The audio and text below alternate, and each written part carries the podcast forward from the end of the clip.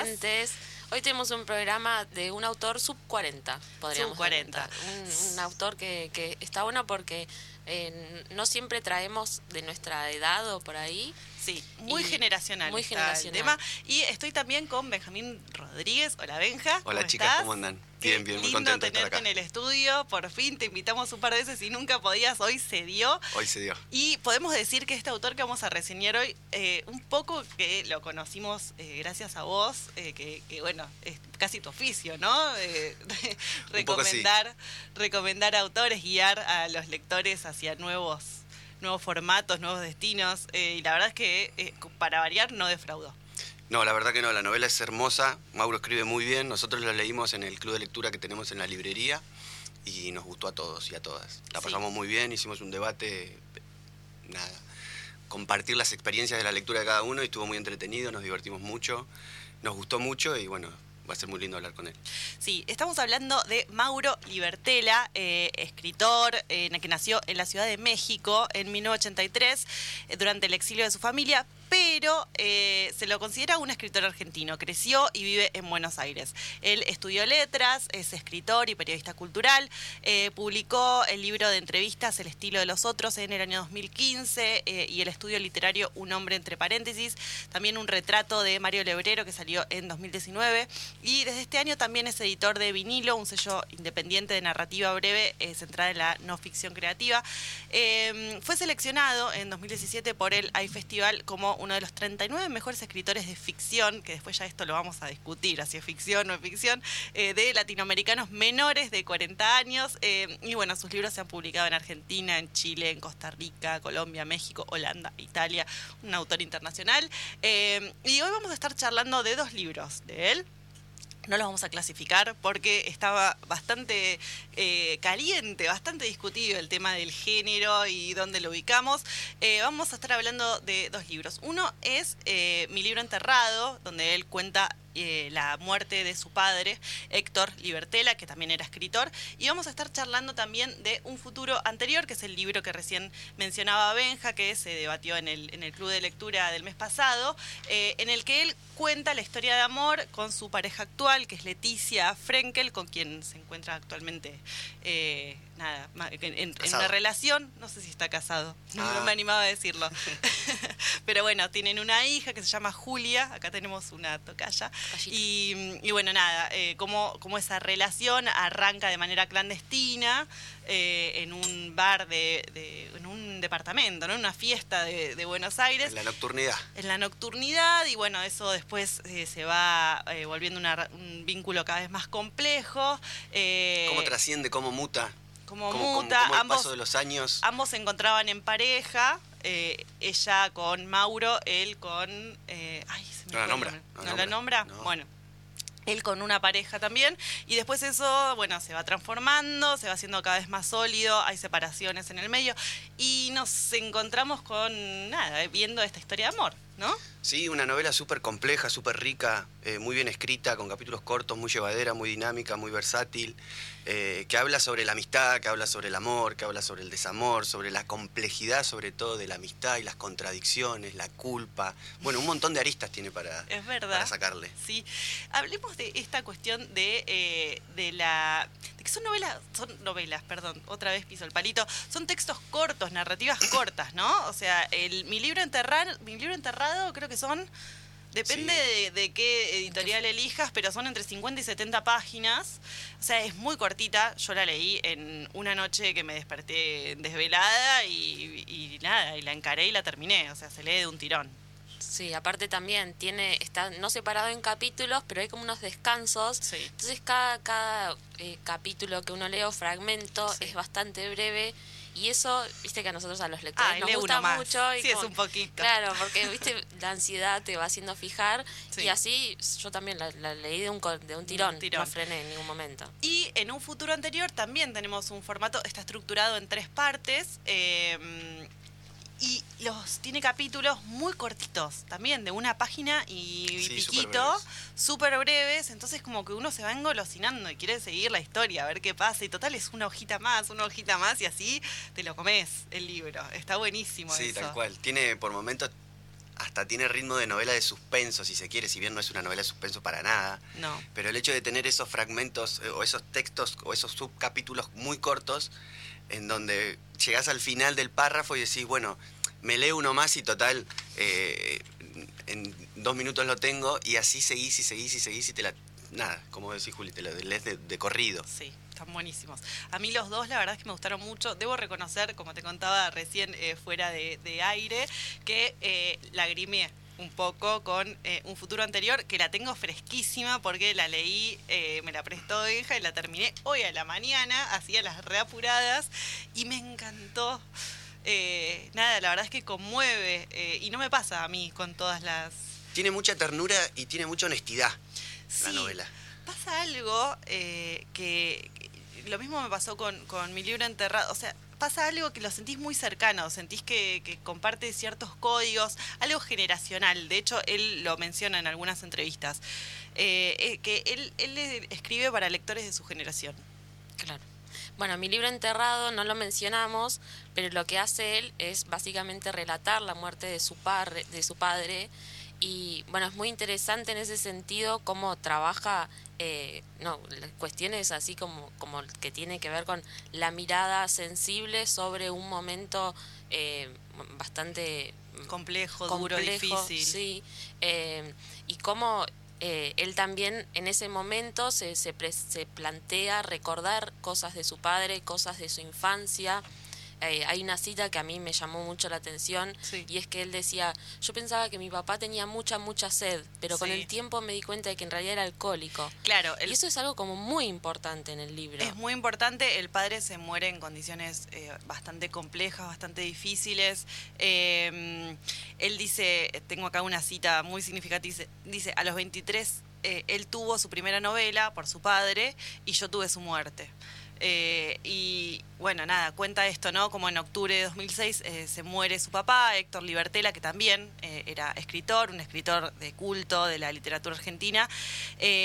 Y cuatro años después, él decide escribir esta novela, eh, que, una novela bastante cortita, en la que recuerda los últimos días de su papá y también eh, ciertos como momentos fundamentales de la relación entre ellos dos. ¿no? Es un libro súper íntimo, incluso a veces cuando lo estás leyendo te da como cosa, o sea, te- a ver, debe ser muy intenso eh, compartir eh, con, con los lectores algo tan íntimo. ¿no? Sí, porque aparte él no solo está narrando la muerte de su padre, sino que para los lectores está narrando la muerte de un gran escritor. Hmm. Entonces yo creo que ahí se juega un poco lo público y lo privado Sí. de la vida de ellos, eh, que hace que, que también tenga como otro tenor, como eh, que se relaciona un poco también a este otro trabajo que hace él Sí. de hacer escribir biografías de escritores, nada más que esta desde como su, su perspectiva más cercana como hijo de. Sí, pero encima eh, exponiendo cosas que a veces eh, son medio tabú para contar, como por ejemplo, eh, como vos decías recién, el tema del alcoholismo, ¿no? Claro. Eh, como él de chiquito lo, lo veía como una persona que tenía mucha sed, hasta que de repente un día agarró un vaso pensando que era Coca-Cola, a la mañana creo que fue en un desayuno, y era, whisky. O whisky, sí. Después tenía unas damas juanas que dice que se bajaban muy rápido. Sí. Como esas Había- pequeñas cosas que iba registrando que con el tiempo pudo resignificar. Y no me parece casual que, que sea, digamos, también la primera obra que escribe él. Eh, o sea, la muerte de su padre le generó este deseo de sacar eh, ci- cierta información que tenía dentro, es lo primero con lo que él escribe. Sí. Y hay una escena en la, no- en la novelita Hmm. que él le está leyendo a su padre un texto que escribió sobre la muerte de Sid Barrett. Y su padre se emociona hasta las lágrimas y él cuenta en entrevistas que es el único momento en el que lo vio llorar a su padre y a mí me parece que esa escena en el- la mitad del libro precisamente es resignifica también la propia producción del libro porque de alguna forma es el padre dándole el visto bueno sobre lo que él escribe, sobre su propia producción literaria. Entonces me parece que, que es más importante todavía que él le dedique un libro a la muerte de su padre que no lo alcanzó a leer. Sí. O Sí. sea, eso es como Pienso muy lo mismo. Tengo acá, justo estaba leyendo unos fragmentos que siempre me gusta compartir con, con los que están del otro lado, con los oyentes, eh, para que entiendan un poco cómo es el tono eh, de, del libro que estamos hablando eh, y dice así, mi padre murió hace cuatro años, un mediodía de octubre en su departamento de dos ambientes en el que ahora vivo yo. Me acuerdo de ese momento con especial nitidez porque unos segundos antes de que dejara de respirar, supe que a la cuenta regresiva le había llegado literalmente su último respiro. Fue un instante al mismo tiempo suave y dramático. Yo arrodillado en el piso, él acostado en su cama, inconsciente hacía horas.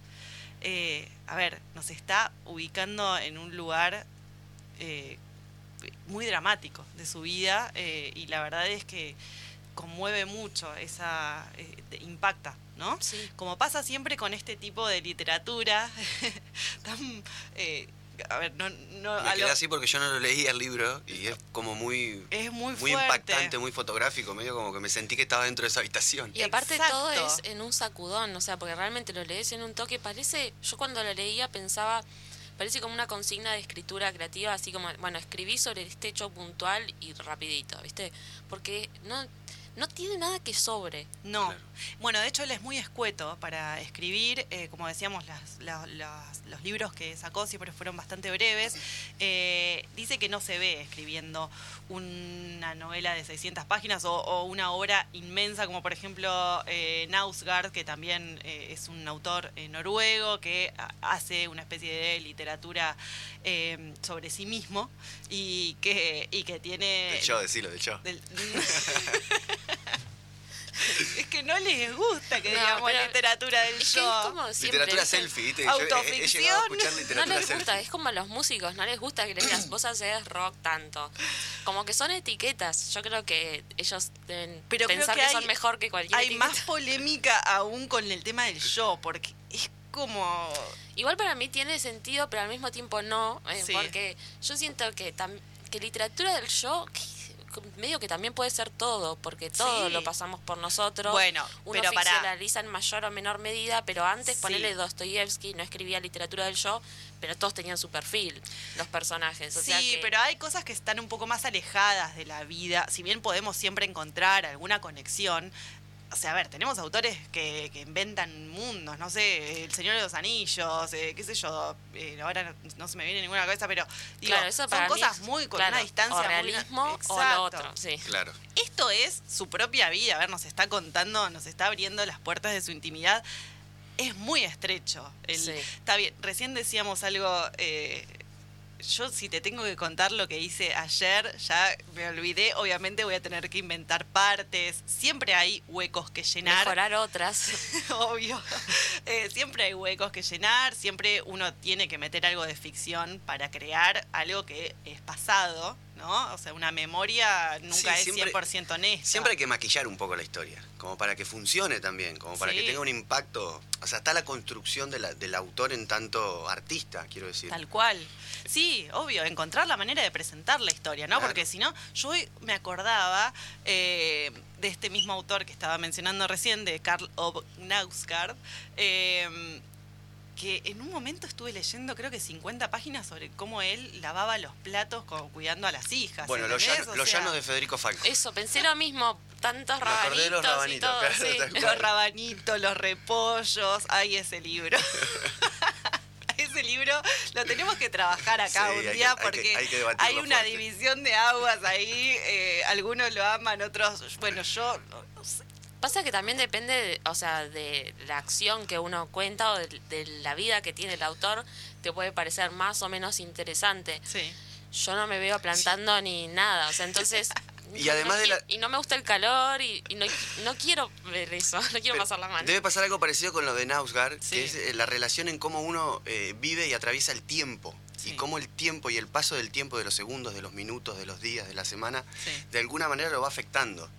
Y en ese sentido, yo creo que Mauro en su novela no, no necesita tanto ese desarrollo, porque es como un artesano que en una una carilla y media logra decirte de la manera y se nota que está trabajada la novela. Sí, porque además tenés, tenés los sentimientos, o sea, no, a ver, hace una economía con respecto al texto, no, no, no sobran eh, descripciones, no, no, no, es, no es una escritura con muchas florituras, pero... Eh, nada, eh, no, no, no, no se extiende demasiado. Sin embargo, alcanza, eh, no, nos impacta igual, entendemos, pero bueno, es una elección. Sí, ¿no? es como administra muy bien los recursos que tiene, me da la sensación. Y en ese sentido me, me da la sensación de que debe ser buen lector de poesía también. Bueno, sí, él eh, en una entrevista que le hacen que está muy buena, que son está en, en- es como un blog que encontré hoy que está bárbaro, que Sí, le hacen la de 20 25 preguntas, me 25 encantó. preguntas y a- al costado no sé si viste había un montón de otros autores que pasó lo mismo, le hicieron le hacen como 25 preguntas y preguntas como no sé, ¿qué libro te hubiese gustado haber escrito? Cosas así Ah. están buenas y él dijo cualquiera de poesía, porque cual- para cualquier escritor de narrativa como que se obsesionan con el lenguaje poético del- de- de- y digamos la capacidad de poder hacer imágenes Sí. eh, poéticas, digamos. Sí. Una respuesta que me gustó mucho de esa misma entrevista que mencionás es eh, qué libro regalás y lo leí en otras también, se ve que eh, es muy fanático. Eh, ¿Sabés cuál fue? Rabia de Sergio Vicio. Ah, mira. Eh, nada, dice que está buenísimo y sí, efectivamente, ¿no? Y Está- después que le gusta mucho Zambra, Zambra le gusta Sí. un Y montón. es generacional. Sí. Bueno. Zambra es un poquito más, más viejito, pero... Bueno, y después habla mucho de Manuel Carrer, eh, de, de Philip Roth, con Claro. Patrimonio. eh, nada, eh, después tenemos eh, a Paul Auster con La Invención de la Claro. Soledad, eh, un libro como novela. Bastante bueno, pero también tenemos el, el tema de la, de la muerte del padre. claro, de hecho él dice que en ese periodo entre que muere el padre y escribe su propia novela, se la- esos años se la pasa leyendo ficciones sobre muertes de padres. Sí, medio que se fanatizó con Sí, eso. con ese tipo de literatura, Sí, que también está bueno porque es como muy, muy puntual. sí, pero hay muchos libros que trabajan ese bueno, tema. Pablo Ramos, que estuvimos reseñando la otra vez. Sí. Bueno, Pa-. Pablo Ramos en un momento de su vida se lo encuentra a Paul Oster. Sí. Contó que, que, eh, que mediante un traductor hablan un poco y que le dijo que le había gustado mucho el libro. Sí, sí, eh, le gustó mucho y, y Pablo le, le- le- le comentó algo así como yo escribo algo muy relacionado conmigo, con mi familia. Trato de hacerlo de la mejor manera, una cosa así, le dijo, y Paul Oster le dijo que había leído su libro y que le, y como que se lo se lo agradeció y como que le dijo, me gustó mucho tu escritura y, se- y Como muy bien lograda. muy bien lograda, sí, se nota que sabes contar historias, una cosa así le dijo. Tremendo. Eh, la Chocho estaba. sí, emocionadísimo. Eh, bueno, volviendo un poco a, a Mauro, a Mauro Libertela. eh, a ver, eh, tenemos entonces novelas eh, donde el autor se apoya eh, con, algunas escenas, ¿no? Que, tienen como mucho impacto emocional y nos trae historias que son como muy conmovedoras, muy profundas y es algo que a mí particularmente me gusta mucho leer, como que tengo un fetiche, ahora me doy cuenta con ese tipo de, de literatura en la que te, te muestran su intimidad. Y es como un reality literario. Por eso esto que decís vos, Benja, de literatura selfie, me gusta más ese nombre porque tiene también un poco que ver con esto de... eh, que como las redes, ¿viste? Que hay gente que sigue a otras personas para vivir Sí. a través de la vida de ellos. Sí, Bueno, nosotros un poco como lectores, creo que el fetiche o, o el, o el deseo de esa lectura pasa un poco por ahí, por saber la intimidad de alguien sí, y cómo esa persona la, la narra, digamos, desde, Sí. su, desde su perspectiva y también esta cosa que, que tienen de, de exponer lo más, lo más crudo, lo más, Sí. lo más retorcido, las bajezas. sí, tal Eso cual. yo creo que, que uno puede hablar tan bien de sus propias bajezas Sí. Es, es hermoso leer. Sí. Sí, sí, sí. ¿Sabes que estaba pensando en, en un contraste? Que, eh, bueno, muchos de los libros de, de Mauro eh, son eh, justamente sobre su propia vida. Y no sé si vos lo buscaste, pero no tiene Instagram. No tiene. No tiene No, sí, de Instagram. hecho lo busqué porque una de las y busqué una respuesta, ahora no me acuerdo dónde la dejé, porque digo, ¿por qué no tiene redes sociales? Y vi que le preguntan y él pasa como hasta ocho horas de por día Sí, en internet, ¿viste? pero leyendo blogs y otras cosas. Y dice, le preguntan, ¿qué onda tu relación con las redes sociales? Y dice, me gustan, pero ahora las consumo solamente como voyeur. Sí. Me siento a veces frente a las redes sociales como James Stewart en la ventana indiscreta. Estoy acostado en mi sillón con la pierna quebrada, buscando en las ventanas que antes eran reales y ahora son virtuales, alguna narración que valga la pena, una historia o una idea que me modifique. Sí, no, no, no. Porque no lo pudimos etiquetar en nada. Sí, a mí me pasó, también lo busqué para etiquetarlo en la entrevista, todo, no aparecía en ningún Aparte, lado. yo entré como obvio que tiene Instagram. Claro. Es joven, escúchame. Este, no, no, nada. No, lo pude No encontrar. apareció uno que se llama igual, pero que debe ser de Colombia, nada que ver. Sí, Tenía es 50 verdad. seguidores. Es verdad, es verdad. Me pas- me pasó lo mismo.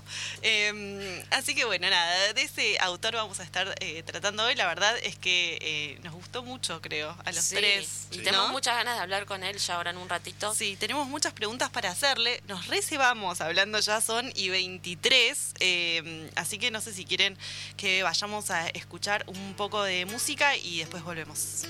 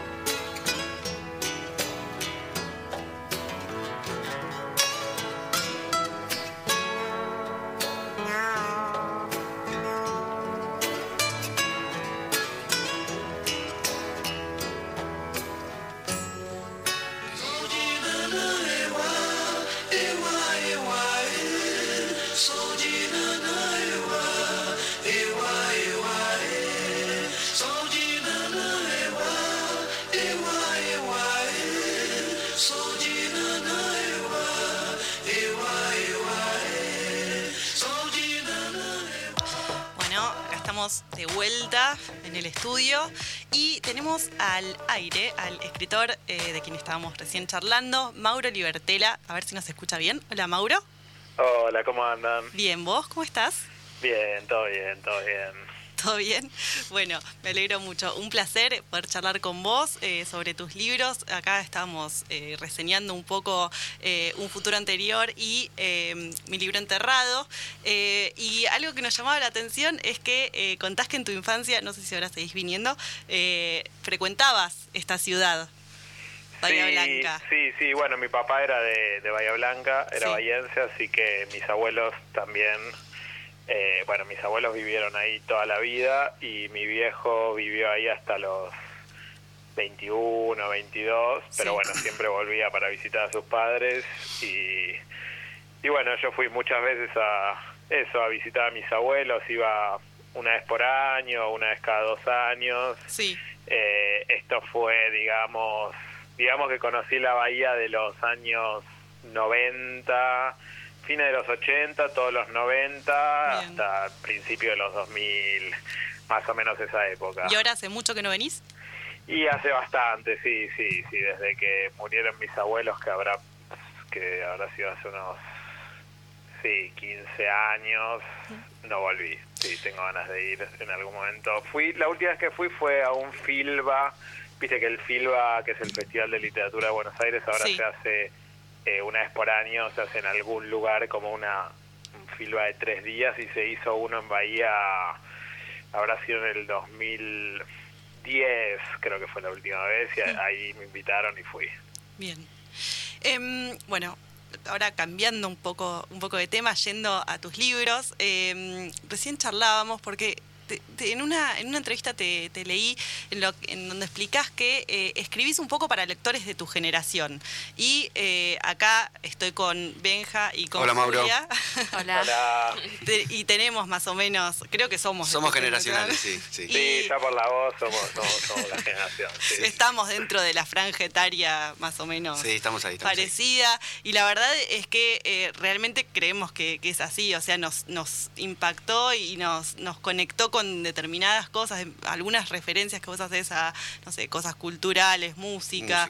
Y, y sí, o sea, efectivamente eh, te damos la razón en eso. Eh, ¿cómo, ¿Cómo sentís que el libro puede conectar con personas que no son de esta generación? O sea, que son de diferente franja etaria, eh, no sé, tanto adultos mayores como, por ejemplo, adolescentes, digamos, chicos más, jóvenes. eh, sí, no sé cuándo dije eso, ahora lo tengo que sostener porque Y estuvimos haciendo, estuvimos haciendo un- una investigación Eh, o sea, no extensa. recuerdo haberlo dicho, pero tiene, o sea, tiene que ver, sí, supongo, con lo que pienso y con lo Sí. que hago. No sé si deliberadamente Sí, eh, yo me propongo, digamos, programáticamente escribir para mi generación, pero me doy cuenta que las lecturas van muy por ahí, digamos, como que, bueno, en general la gente de mi edad o de mi época eh, se siente mucho más interpelada por esto que mencionaba, ya sea referencias culturales o, no sé, o una forma de estar en la ciudad o una forma de enamorarse o una forma de drogarse o lo que fuera que hacemos en una época. Eh, me doy cuenta que eso interpela y que evidentemente, bueno, yo hago un poco es, eso es un poco lo que hago cuando escribo. Sí. También, bueno, pues yo escribo cosas relacionadas con mi experiencia. y mi experiencia es la experiencia de una persona que nació en un momento, que nació en un lugar, así que supongo que también inevitablemente al escribir textos tan pegados a la experiencia van a reflejar un poco cómo era vivir en un momento y en un lugar. Eh, y después respecto de lo que me preguntás, que es interesante, de bueno, cómo puede ser que, o sea, cómo será que otras personas de otras edades o incluso de, otras, de otros lugares puedan meterse en este tipo de libros. No sé, yo supongo que además de las de los elementos puntuales que narro, que tal vez los detalles son los que hace que nosotros nos sentamos como identificados en un mismo texto. Después está como el, el tema más amplio que Sí. podríamos decir que tienen los libros, no sé. El amor. Mi libro enterrado, claro, la es un muerte. libro sobre padres e hijos, Padres e ponele, hijos. por decirlo de algún modo, o es un Sí. libro de duelo. No duelo. sé. Entonces, una persona que está atravesando un duelo o que tiene un hijo o que tuvo o tiene un padre, que son más o menos cosas que nos pasan a todos, Sí. eh, bueno, supongo que también puede como sentir ahí algún tipo de identificación o meterse en el texto teniendo la edad que tenga. Lo mismo, eh, no sé, lo que narro en un futuro anterior es algo que es de esta época, pero también es de cualquier época, ¿no? Sí. En algún sentido. Si Sí, sacamos como los detalles y el ornamento y las bandas que se nombran y, lo, y, y las calles y qué sé yo, bueno, si, si vas como al hueso de la historia, al esqueleto puro, me parece que eso es medio atemporal, supongo. Comparto. Y eh, hablando un poco sobre, sobre esto que, que vos decís, ¿no? Que, que narrás un poco tus experiencias. ¿Cómo es el proceso de escritura para que tus propias vivencias sean un poco, digamos, significativas para otros eh, y no solamente un, un registro, digamos, de tu propia vida, ¿no? Sí, eh, no sé bien cómo ocurre eso, pero bueno, eh, ocurre, es como algo bastante increíble de, del género autobiográfico, que es, es lo que yo, digamos, practico como, como escritor, pero es también lo que me gusta consumir, Claro. que es una palabra medio fea, pero bueno, consumir como lector. Sí. Eh, a mí esa pregunta la tenía como, era una duda que tenía cuando escribí mi primer libro, que todavía no, no sabía cómo iba a ser leído, cómo iba a ser leída mi escritura, digamos. Y yo decía, ¿a quién le puede importar esto que estoy contando, que es algo de mi viejo, algo que pasó a la vuelta de mi casa, lo que yo pensé, lo que yo sentí? Al mismo tiempo, bueno, lo escribí porque era lo que me salía, lo que quería escribir, no sé, Sí. lo que pude, etcétera. Y, y cuando, cuando se empezó a leer el libro, mucha gente me decía, che, esto es la historia con mi viejo, o bueno, no sé, este es mi duelo, me ayudó a atravesar un momento de angustia, o a mí también me pasó esto, que, y ahí me, me terminé de dar cuenta de algo que es medio, bueno, tal vez es medio un lugar común casi de, de, de frase de autoayuda, ¿no? Pero Sí. bueno, que más o menos las experiencias de uno son un poco las experiencias de todos. Sí. Eh, sobre todo si, si trabajas con materiales así tan básicos, ¿no? Como, Sí. bueno, eso que decíamos antes, los padres, los hijos, el amor, los amigos, las personas, más o menos que todos nos pasa relativamente lo mismo, así que, eh, bueno, eso. Sabes que en, en entrevistas eh, eh, te escuché hablar mucho de, eh, de, de Nausgard, que también hace eh, una especie de literatura similar, y de Mm. cómo genera una especie de ilusión de primera persona total, ¿no? Uno está leyendo sucesos que quizá pasaron hace 20 años, como, no sé, escenas de su niñez, y sin embargo, como lector, se percibe una honestidad en el texto casi incuestionable, ¿no? ¿Qué lugar ocupa para vos a la hora de escribir ser fiel a lo que realmente sucedió? O sea, ¿te permitís correrte un poco de los hechos? Eh, está bueno lo que decís de, de porque esa especie de ilusión de, de honestidad Sí. me parece que es un poco lo que lo que te permite finalmente correrte un poco de los hechos sin sin correrte de la esencia de los hechos. Sí. Ahí estoy un poco esotérico, ¿no? Pero bueno. No, no, digamos pero se que sí está entiende. la esencia de los hechos y después están los hechos en sí que pueden ser inventados o no, pero que si no te corres como del eje verdadero del texto, eh, no sé, yo creo que el tono un poco es el que te permite, digamos, yo trato en general de narrar cosas que ocurrieron, pero porque me sirve a mí para no perderme estructuralmente, no sé, para que el texto no se me desmadre, como que si yo, no sé, también es como una, una superstición que uno se va armando para escribir. Yo digo, bueno, si me mantengo fiel a los hechos, lo voy a poder escribir. Bien. Si pienso que si me pongo a inventar mucho, siento que el texto se me descontrola. Y sin embargo hay momentos en que el texto mismo me pide reconstruir algo que no ocurrió o hacerle decir algo a alguien y yo no me acuerdo qué dijo, Claro. la verdad. Sí, Pero sí. lo que hago ahí es mantenerme fiel a un tono, que es un poco lo que decís de Nausgard de la sensación de honestidad, Sí. como que si no pierdo el tono, puedo reconstruir algunas cosas o inventar algunas cositas, pero van a entrar dentro de lo que podría haber ocurrido. Hay algo que, eh, bueno, mi madre en, en un momento fue periodista y le hizo una entrevista a, a Juan L. Ortiz, al poeta entrerriano, y parece que le estaba haciendo una entrevista como en el lobby de un hotel, ahí en la recepción, y era como una entrevista muy larga y el tipo ya estaba medio podrido, y en un momento se paró, medio para terminar ya la entrevista, y le dijo, mire señorita, basta de preguntas, a partir de ahora invente, pero sin tergiversar. Y, y esa frase que me la contó mi vieja muchas veces me quedó como muy grabada y siento que cuando invento No, va yo por hago ahí, un poco eso. va por ahí. invento pero sin tergiversar. Bueno, lo dijo Juan L., ¿viste? Tampoco lo dijo Claro, bueno, sí, claro. sí, sí.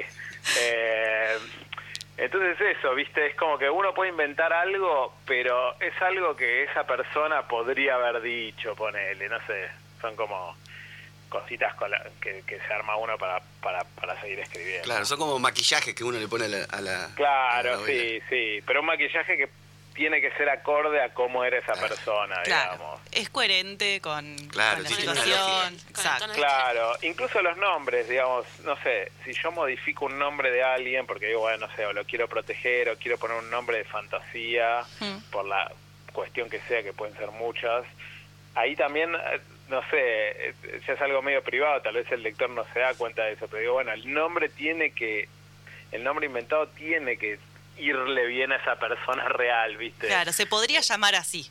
Si no Claro, se llamara. exacto, sí. Bien. Claro. Eh, Mauro, ¿cómo andas? Benja, te saluda. Eh, yo ¿Cómo te- va? Bien, bien. Yo te quiero hacer una pregunta relacionada con esto que, volviendo un poco a Nausgard y un poco a la literatura eh, nórdica o noruega, si se quiere, viste que está mm, Nausgard y después hay una autora hace poco que publicó una novela que se llama La herencia, que se llama Big Dix Hort.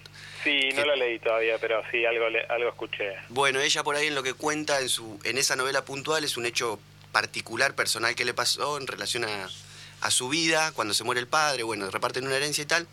Eh, y ella expone muchísimo su vida privada en público, que es un poco lo que, lo que vos haces con tu literatura. Y en Noruega eso tiene una repercusión muy particular, sobre todo en esto, si lo podemos llamar república literaria o mundo literario, Sí. que es que por un tiempo eh, ese tema o esa novela está como en tela de juicio y todo el mundo literario está hablando de eso. Un poco lo mismo que pasa con Carrer, ¿no? Un poco lo mismo que pasa con Carrer, sí, en Francia. Eh, quería saber si a vos te pasó algo parecido acá en Argentina o qué repercusión ha tenido esta novela en tu, en tu seno íntimo, en tus amigos, en tu familia o en el mundo literario, si de repente te escuchaste con algún autor, autora. ¿Tenés miedo de que alguien te denuncie? Ay, qué pregunta difícil me estás haciendo, ¿eh? Eh, no, o sea, bueno, obviamente yo no tengo eh, ni la cantidad de lectores ni la repercusión mediática que puede tener Nausar o Carrer, eso, bueno, es evidente, pero está bueno resaltarlo porque hace un poco a esta cuestión, digamos, son autores muy, muy giteros y Sí. muy mediáticos, entonces, bueno, cualquier cosa que, que hagan si es escandalosa va a ser un escándalo internacional si yo hago algo escandaloso va a ser un, un escándalo doméstico digamos. Pero bueno un escándalo doméstico no deja de ser, no, no deja de ser algo problemático para Sí, o, no- o podría ser algo problemático para mi vida que eso es algo importante. Y yo por supuesto que no quiero que lo que escriba me genere problemas en mi vida cotidiana. Pero al mismo tiempo entiendo que corro un riesgo y que decido también correr ese riesgo. Tampoco me, voy a hacer el inocente, digamos, en el sentido de que si viene alguien de mi vida y me dice, che, no, ¿por qué escribiste esto? O yo no sabía esto, o esto que leí no está bueno, o me hizo mal, o me trajo problemas. Bueno, tampoco me puedo hacer el boludo y decir, ah, no, no, no sé qué pasó, digamos, cuando yo tomo la decisión de escribir esto. Sí. Después hay algo del tono que, bueno, tal vez sea como una coartada, Mm, pero sí.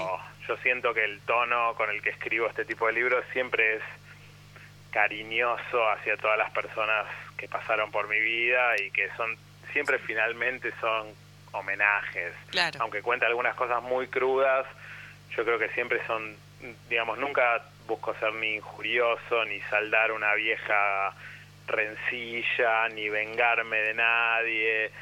Me parece que eso, si eso se transmite en el texto, creo que eso un poco me salva de tener problemas Sí. eh, Sí, o legales o, o personales. Pero bueno, he tenido, he tenido, sí, eh, Objeciones. casos de gente que, que no le gustó Bien. Ah. aparecer en el libro. Algunos me lo dijeron, otros me llegó el- más el rumor y eh, algunos me lo dijeron muy contundentemente. Uh, sí. se picó, se picó. Eh, nada gravísimo, pero creo que este es el libro más peligroso que escribí en ese sentido. este, porque es un futuro anterior. un futuro anterior, sí, es como el que voy un poquito más a fondo, me Bueno, parece. en ese libro algo que me, me- me resulta muy llamativo es que, eh, a ver, la, la historia de, de la pareja pasa de la, de la clandestinidad, digamos, de esconderse con miedo, con culpa, eh, a la exposición absoluta, ¿no? O sea, de estar la historia en un, en un libro y todos eh, no- nosotros lectores recontentos sí, sí, sí, leyéndola. es una o sea, es curva de exposición muy, muy eh, No, intensa. sí, ahora que lo decís me quiero, me esconder abajo de, de una Va de cama y 0 a apagar la- 100. Ah, Obviamente con muchos años en el medio, ¿no? Pero bueno, Sí, sí, eso, o sea, el- la distancia temporal eh, me parece que, que es también otra cuarta en el sentido de que, bueno, eh, baja un poco la el, el- el dramatismo de la sentencia que me podría poner un juez, digamos, Claro. como que, bueno, pasó un poco el tiempo eran como medio pecados de juventud lo que se narran. Pero bueno, ta- también esa primera parte del libro que está como narrada, me parece, con, con más intensidad tal vez que las partes siguientes, Sí. responde un poco también a la intensidad con la que yo viví esos hechos en ese momento, ¿no? También. Y el libro tiene como, bueno, son tres, tres etapas, tres momentos, tres partes del libro, tres tonos también, tres velocidades de escritura. Sí, y de me hecho que corresponden un poco también a, al- a la intensidad con la que uno vivía Sí. algo así a los 20 Sí. y tal vez desde los 30 y pico, casi 40, uno puede ver eso y decir, bueno, tampoco están, pa- pasan las mejores familias, digamos, ¿no? Sí, sí, desde ya. Eh, hubo, ¿no? Cierta polémica con respecto a, la forma en la que estaba estructurado el libro. ¿Te, te quisieron amputar una parte? Sí, eh, sí, hubo como to- todavía todavía la quieren amputar, pasa que ya, ya, ya- es inamputable, si que No. existe esa palabra, pero todavía varios me dicen que el libro tenía que ser solo la primera parte. Eh, Sí, está todo el tema del, del género ahí, ¿no? En el medio, e- esa cuestión como problemática Sí, siempre. no, o sea, eh, qué sé yo, la primera parte, o sea, el primer, sí, la primera parte, el primer capítulo es como mucho más narrativo, tiene como una intriga, que bueno, querés saber, viste, por ahí qué va a pasar, si los descubren o no, cómo sigue eso, es mucho más rápido, tiene acción, tiene escenas, es mucho más visual. Y después el libro como que se transforma en una cosa un poquito más ensayística, tiene como capítulos que son solo reflexiones de cosas de la vida o de la paternidad o de la pareja. Y entiendo que baja bastante la velocidad, que te, que te puede llegar a aburrir un poco más la segunda parte del libro. A mí me, A mí no me parece gustaba eso. esa No, transformación, me parece que le daba No. cierta complejidad. Pero bueno, algunos le- me decían que la primera parte era más gitera y que eh, eso era lo que valía, qué sé yo. Acá, Pero- acá bancamos la totalidad. Sí, tal cual. Creo que hay mérito del Gracias, editor ahí. No sé si fue editor o editora, pero hay mérito ahí. Eh, se- hubiese sido un error, me parece, haberlo cortado Sí. al libro y dejar solamente la primera parte, porque me parece que tiene todo un desenlace Exacto. y tiene, O tiene sea, una... está todo el, el Sí, Sí, una desarrollo. para mí también le da como toda la... Es todo un arco biológico, son Claro. tres momentos en la vida de una pareja. Sí. Aparte, es como que están espejadas finalmente esas partes. Sí. Como que con el final en relees y, y, y repensás la primera parte. Sí, sí, yo me Eh, emocioné eh. con el final. eh, me emocioné en dos partes, la del nacimiento de, de tu, de tu niña y eh, sobre el final eh, estuve ahí moqueando un poquito. Ay, qué bueno, qué bueno. Así que banco, me gusta, me gusta todo, digamos, me parece que cada parte aporta lo suyo y que está, que funciona bien. Bueno, Mauro. qué bueno, qué bueno. Eh, te quería hacer una consulta en relación a tu rol de editor, precisamente ahora que estábamos hablando de esto, de, de las cosas, digamos, que se pueden dejar por fuera o, o incluir en el libro. Vos en una entrevista mencionás que tenés como un séquito de amigos, consejeros, que son los primeros en, en leer lo que escribís y que está bueno porque cada uno le presta atención a cosas distintas, a la prosa, al tema o a la estructura.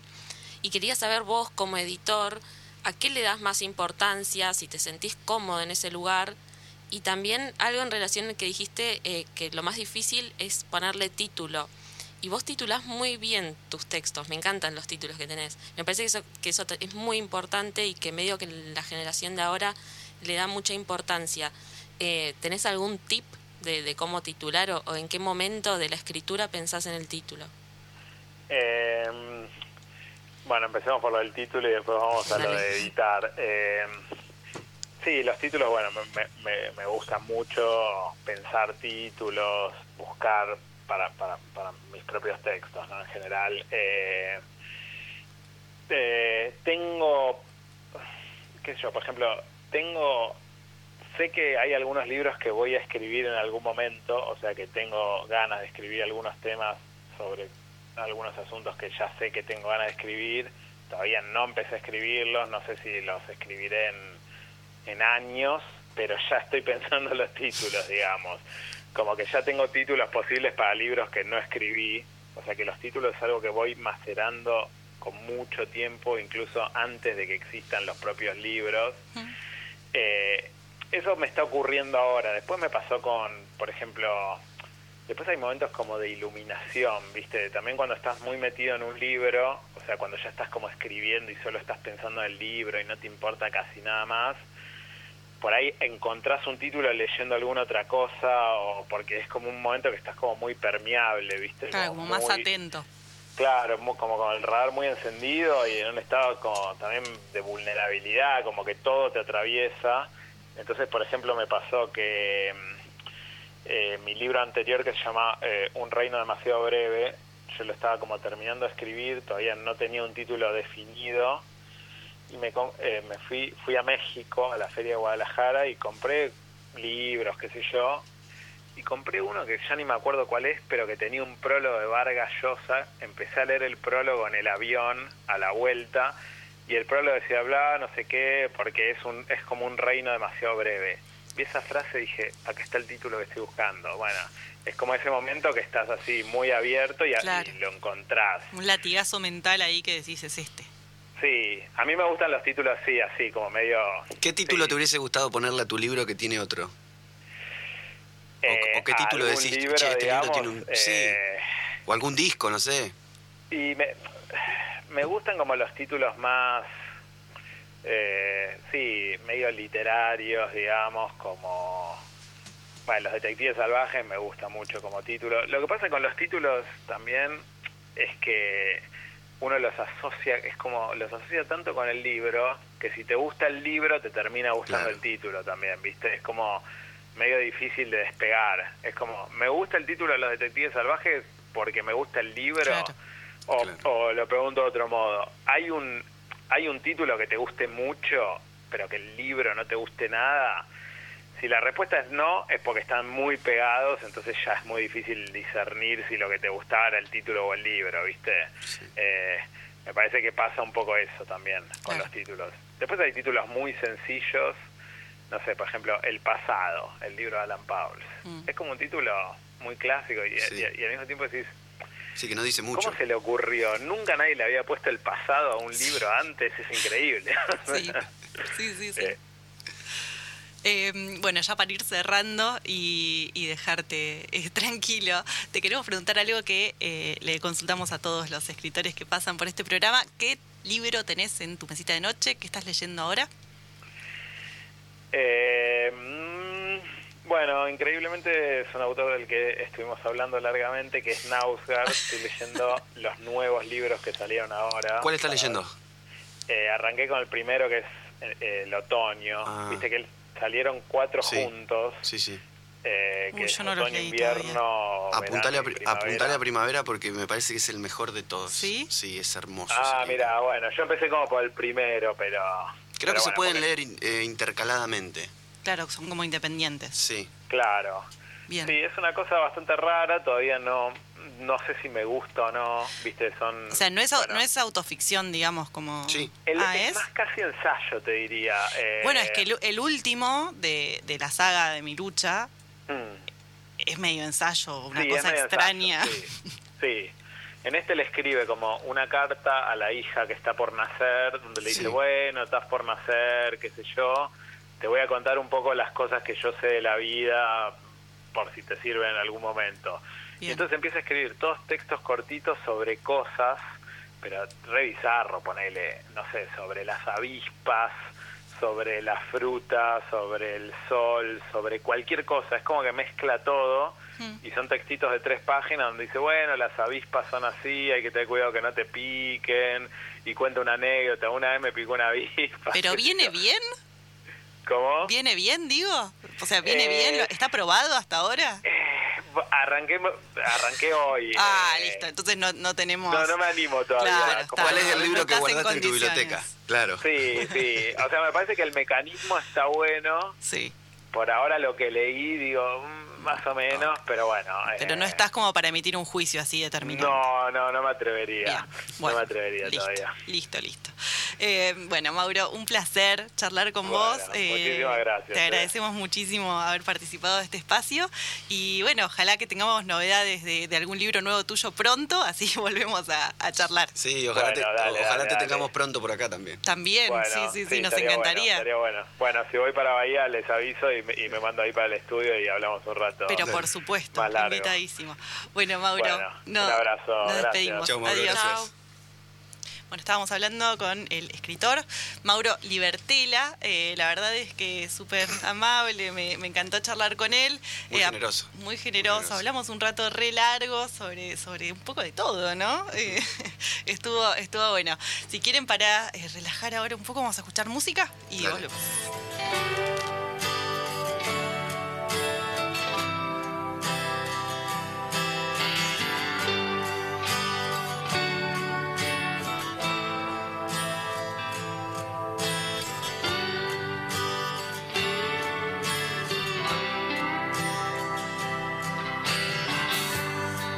Take this badge off of me. Cause I can't use it anymore. It's getting dark, too dark to see.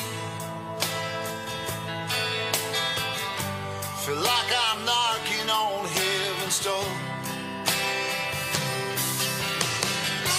I'm knock, knock, knocking on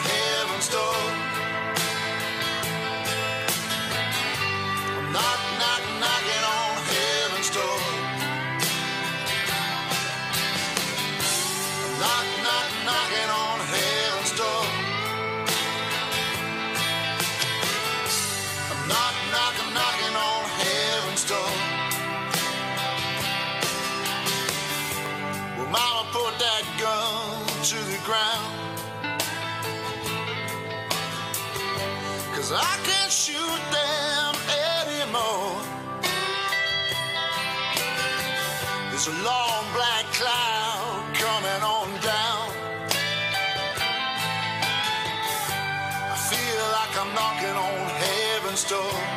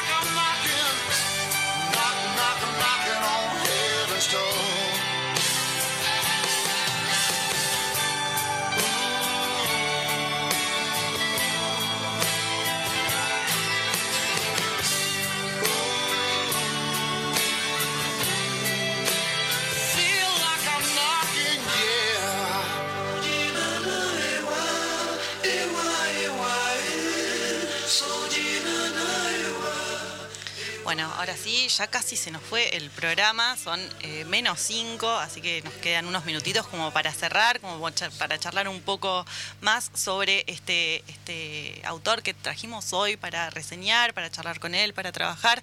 Estuvimos hablando un poco sobre dos libros, porque si hay algún oyente que se enganchó tarde, vamos a contarles de los libros que, hablamos. Eh, bueno, eh, charlamos de Mauro Libertera, Libertela, perdón, Un futuro anterior y mi libro Enterrado.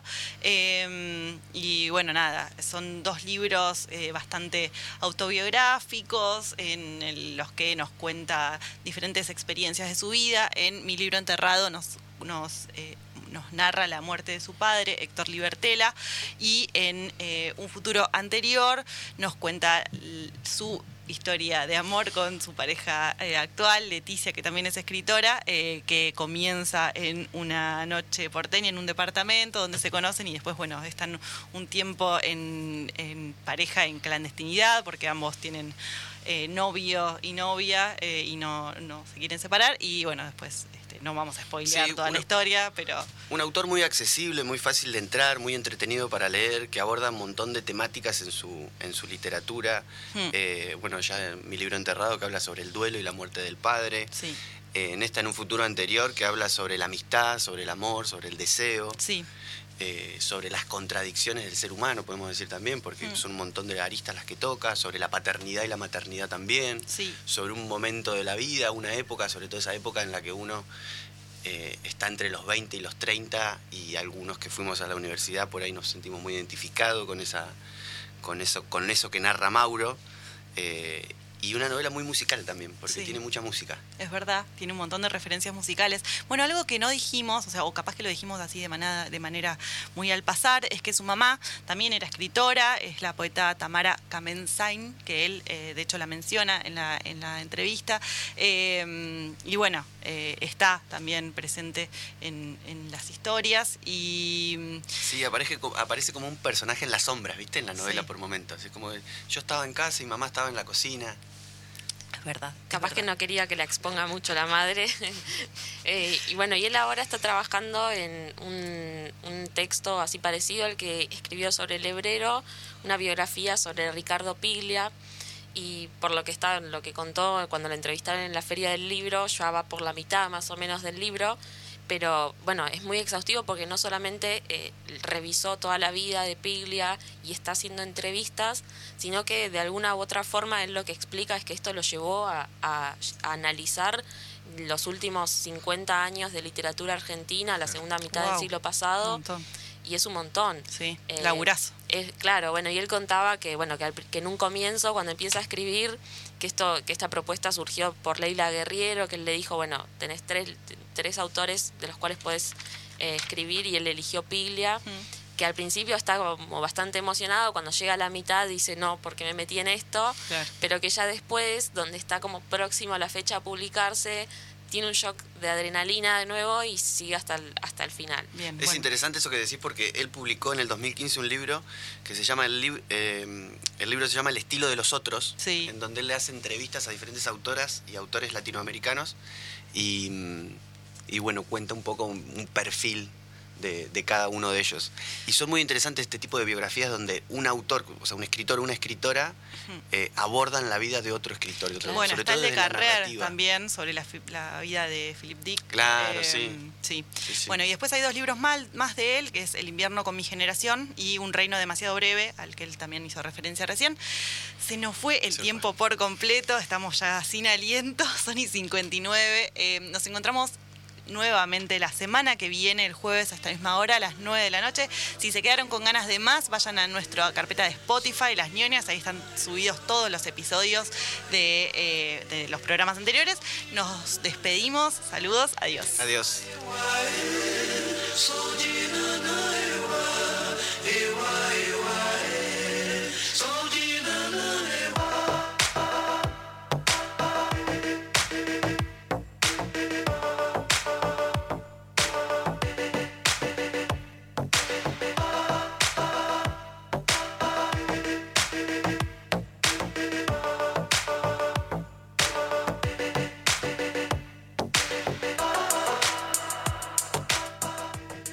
Estás escuchando 951 Nacional, la radio pública. Nacional Noticias. El país en una sola radio. 10 grados 3 décimas, actual registro de temperatura en el centro de Bahía Blanca, viento del noroeste a 9 kilómetros en la hora, el cielo está algo nublado. La población argentina es de 47.327.407 habitantes, de acuerdo con los resultados provisorios del Censo 2022, difundidos esta noche por el Instituto de Estadísticas y Censos, el INDEC. El 47,05 son varones y el 52,83 mujeres, mientras que el restante 0,12% no fue asociado a ninguno de esos dos sexos. En tanto, se informó que hasta las 18 de este jueves se recuperaron mediante censo digital casi 30.000 viviendas que no habían sido censadas en el día de ayer. Conocidos estos datos provisorios, el presidente Alberto Fernández expresó que somos más de 47 millones de argentinos y argentinas. Hoy, gracias al esfuerzo de todas y todos, tenemos más certezas para trabajar por un futuro mejor. La preocupación vecinal por el último incendio en el Parque Noroeste derivó en una reunión esta mañana con autoridades municipales. las que se comprometieron a mejorar la seguridad del lugar con mayor presencia policial. Esta vez, según los vecinos, hay mayor evidencia de haber sido provocado el incendio de modo intencional. El siniestro fue advertido en el atardecer del feriado del miércoles ayer por integrantes de la murga Vía Libre, quienes observaron llamas en el interior de un galpón que está ubicado en Malvinas al 300. A los beneficios que ya está ofreciendo el Banco Provincia durante el mes de mayo, se suman dos nuevos descuentos especiales en indumentaria y casas de deportes para este próximo fin de semana. En este caso, la promoción incluye el 30% de descuento y hasta cuatro cuotas sin interés que estará disponible mañana, viernes 20 y el sábado 21